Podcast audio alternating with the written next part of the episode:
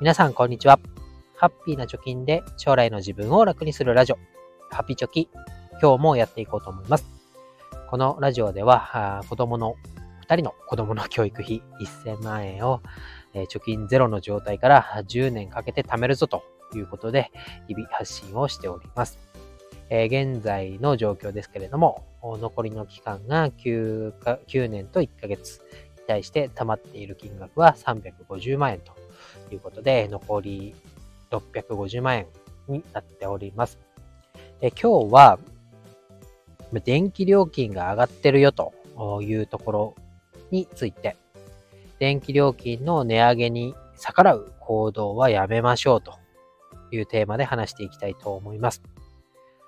でね、電気料金高くなってますよね。えー、後で詳しく言いますけど、私の家でも、まあ、今年の4月からね、去年と比べると値上がりが顕著になってます。で、まあ、前月対比っていうのがね、4月と去年の4月、今年の5月と去年の5月みたいな形で比べていくと、440円から3970円っていう、うまあ、値段の開きはありますけど、値上がりというか払っている金額が多くなっていました。でね、こんだけ、えー、目に見えて電気料金が高くなってますけど、この放送で伝えたいことは、まあ、値上げに逆らう行動を改めなさいよということで、えー、自分に対する戒め会ということでやっていきたいと思います。で、まあね、最近すごく、まあ、冬らしくなってきたというか、えー、東北とか北海道とか日本海側では雪がね、すごい降っているなんてニュースも見ましたけど、寒くなってきましたよね。で、えー、我が家でも床暖を入れたんですよね。そうすると、夕飯を食べて、ちょっとこうゆっくりしようかなと思って横になっなると。そうすると床暖のあったかさでね、ついこう、うとうとしてしまって寝落ちをしちゃうと。で、えー、気づいたら、4時ですよ、朝の。で、部屋の電気、エアコン、床暖、テレビ全部ついたまま、みたいな。で、値上げ値上げって言われている電気代を、食い潰すというかね、えー、て言うんだろう。節約しようと言っている割にそういうところで、えー、電気代がかかる行動をしちゃってるよというのを4日連続でやっちまいましたと いうことで、まあね、これを改める回でもありますと。で、メディアでは、やれ節電だとかね、電気を食う家電っていうのは冷蔵庫、照明器具、テレビ、エアコンの順で、まあ、消費量が大きいから、まあ、古いものを使ってるんだったら、省エネのモードがあるものに買い替えましょうとか、使い方を見直しましょうなんていうね、話題も取り上げられてますけど、いやいや、そこ以前の話だよと。そもそもの生活見直しましょうね。電気代が上がってるのに、それに逆らうね、つけっぱなしとか、えー、あったかくして朝4時まで寝ちゃう。それも4日やっちゃう。えー、そんな行動は見直しましょうということです。まあ皆さん、えー、身に覚えがある方もいると思いますけれども、まあそういうのね、改めることで節約になるんじゃないかなと思います。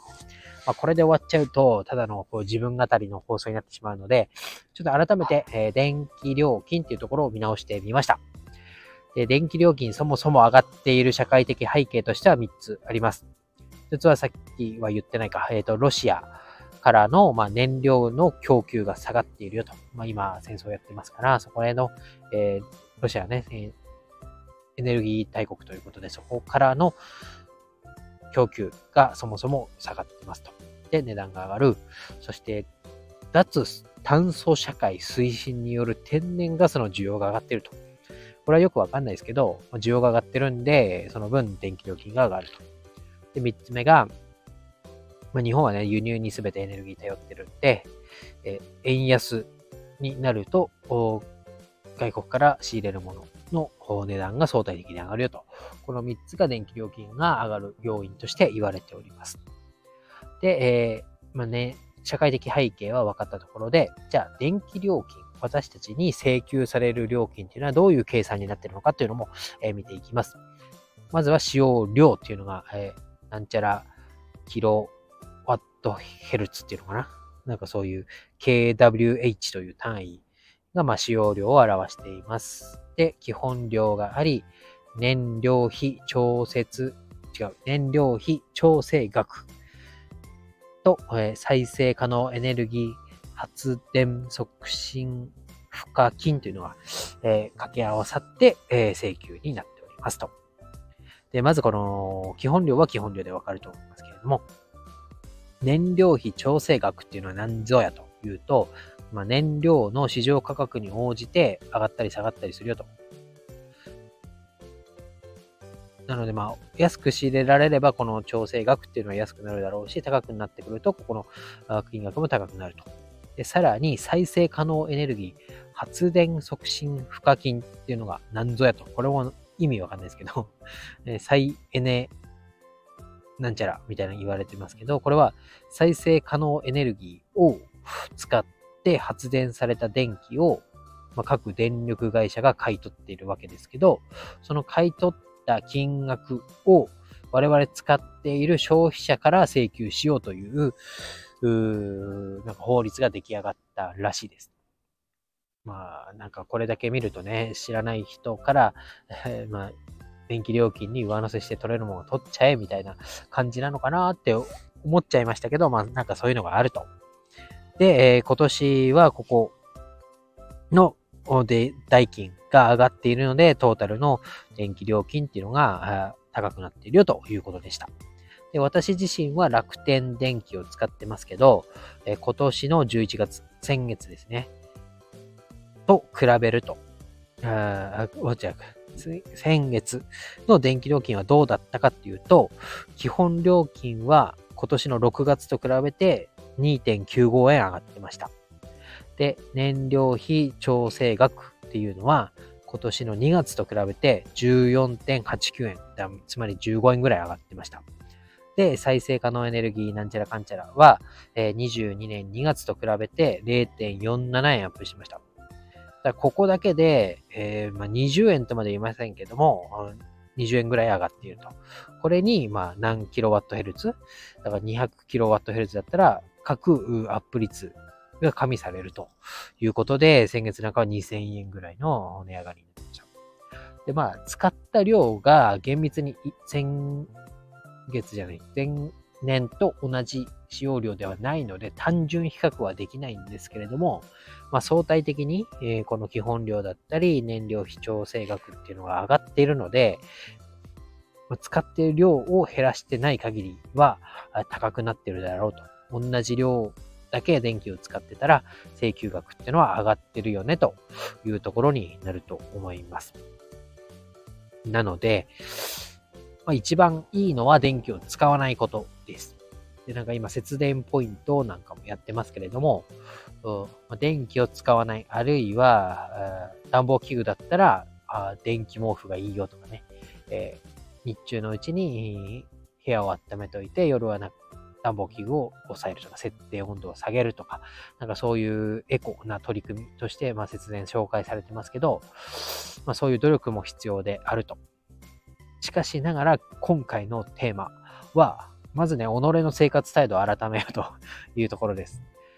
で、えー、夜に無駄に長く起きてないまあ、夜無駄に長く起きるってことは暖房も使ってるだろうし、まあ、テレビとかネットとかパソコンのね、電気なんかも使ってるだろうし、まあ、いいことはありませんよね、と。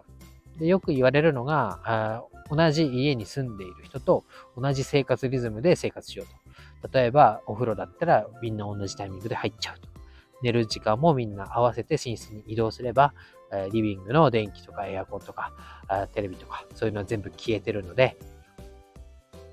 まあ、分散してね、電気を使うことがないよなんて言われたりしてますけれども、まあ、そういう取り組みっていうのも必要なのかなと思います。まあ、やりすぎてしまうと、すごいね、キツキツな生活になってしまいますけど、やらなすぎてね、朝4時まで電気とかつけっぱなしで寝てるなんていう怠惰な生活をして、かつ電気も使って電気料金も上がるっていうのは、本当にこう、えー、なんていうの、目も当てられないような行動ですので、まずそれを改めなさいと今日は自分に言い聞かせるつもりで、え収録をしております。まあね、この辺、こう、電気会社乗り換えなんかをしても、まあ、ある程度は電気代変わると思いますけど、まあ、限界はありますよね。そうなると、各個人の電気の使い方っていうのが問われてくると思いますので、まあ、この冬は特にこう、エネルギーも上がってますし、まあ、食費なんかも上がっている現状がありますから、えー、切り詰められるところは切り詰めて、えー、家計にバックして、投資にお金を回していきましょうということで今日は以上になります。えー、皆さんも気をつけて、まあね、寒い時期、えー、長くなりそうですから、あから風邪などひかないように適度に節電しながら、うまく節約していきましょうということで今日は以上です。バイバイ。